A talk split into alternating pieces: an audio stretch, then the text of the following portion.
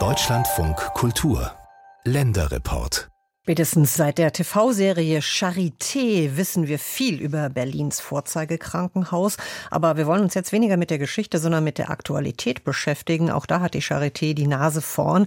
Es hat nämlich einen neuen Tarifvertrag gegeben und der hat ziemlich gute Kritiken bekommen. Er soll nämlich zeigen, wie die Arbeitsbelastung der Mediziner und vor allen Dingen auch der Pflegekräfte, die ja immer besonders beansprucht sind, reduziert, also besser gemanagt werden kann. Und die Vereinbarung, die sagt, dass man ein Punktesystem System nutzen kann. Das heißt, wenn man auf einer unterbesetzten Station arbeitet, bekommt man als Pfleger zum Beispiel Entlastungspunkte. Und wenn man eine Menge Punkte angesammelt hat, dann kann man zum Beispiel an einem Tag frei nehmen. Jetzt steht, nach einem Jahr ist dieser Tarifvertrag in Kraft und jetzt wurde bilanziert. An Katrin Jeske hat nachgefragt. Entlastung in Pflegeberufen, das ist bei uns CHEP-Sache. So wirbt die Berliner Charité auf Plakaten und im Internet um neue Fachkräfte. Mit dem sogenannten CHEP-System, das die Gewerkschaft Verdi in den Tarifverhandlungen für das Krankenhaus vor gut einem Jahr durchgesetzt hat. CHEPs, das sind Punkte, die Fachkräfte für jede unterbesetzte Schicht, in der sie arbeiten müssen, sammeln.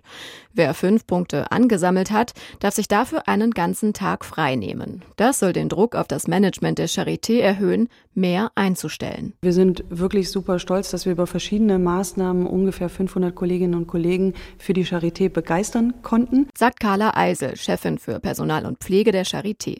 Ganz ungetrübt ist die Bilanz aber nicht. Wir haben im gleichen Zeitraum aber bedauerlicherweise auch ungefähr, und ähm, das kann ich nicht ganz genau sagen, weil wir auch die Daten sehr stark bereinigen mussten, 200 Kolleginnen und Kollegen ähm, durch Kündigung verloren.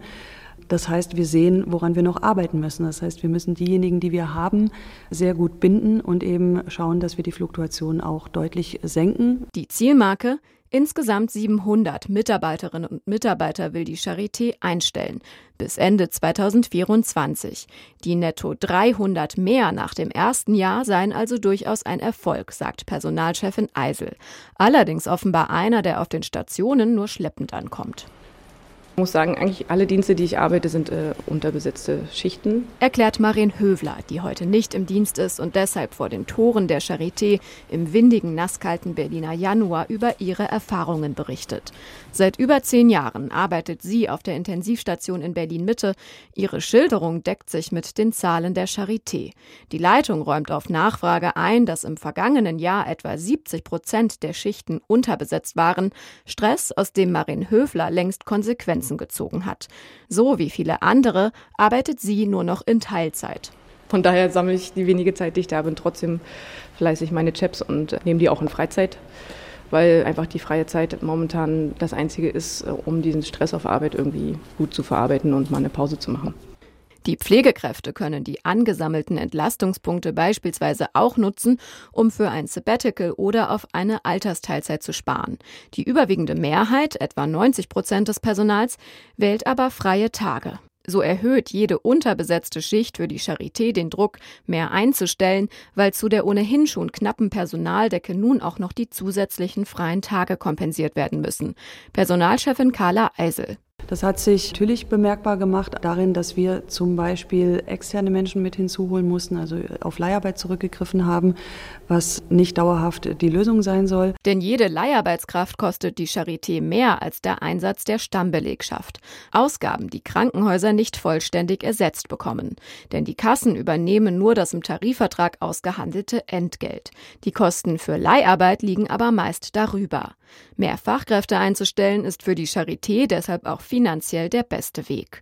Dana Lützgendorf, die den Tarifvertrag für Verdi mit ausgehandelt hat, sieht durchaus, dass die Charité sich bemüht. Dass dort heute 300 Mitarbeiterinnen und Mitarbeiter mehr arbeiten als noch vor einem Jahr, bezweifelt die Gewerkschafterin allerdings. Ich bin ein bisschen skeptisch, was die Zahlen angeht, weil das, was wir von den Kolleginnen hören, äh, sich damit nicht deckt. Denn in den vergangenen Monaten musste die Charité viele Betten sperren, konnte also Patientinnen und Patienten aufgrund von Personalmangel nicht aufnehmen. Also würde mich interessieren, wo die sind. Nichtsdestotrotz weiß ich natürlich, dass die Charité mehr Kolleginnen gewinnt als die Jahre zuvor, dass der Tarifvertrag schon ein Magnet ist. Die Gewerkschafterin fragt sich, wie viele der neu eingestellten Mitarbeiterinnen und Mitarbeiter nur in Teilzeit arbeiten. Bisher hat die Charité darauf noch keine Antwort gegeben. Dennoch, obwohl Intensivkrankenpflegerinnen wie Marin Höfler momentan noch keine Entlastung spüren, hat sie der Kampf für den Tarifvertrag motiviert, an der Charité zu bleiben und tut es immer noch. Es hat sich gelohnt zu bleiben, weil also man muss ja auch mal positiv dazu sagen, das hat ja auch was mit den Kollegen gemacht, dass man erstmal diese ganzen über die Jahre hinweg diese Belastung, die die Kollegen wirklich haben, dass es jetzt auch mal, dass es spürbar ist. Also vorher war das immer nur so eine gefühlte Wahrheit und jetzt ist es halt eine richtige Wahrheit.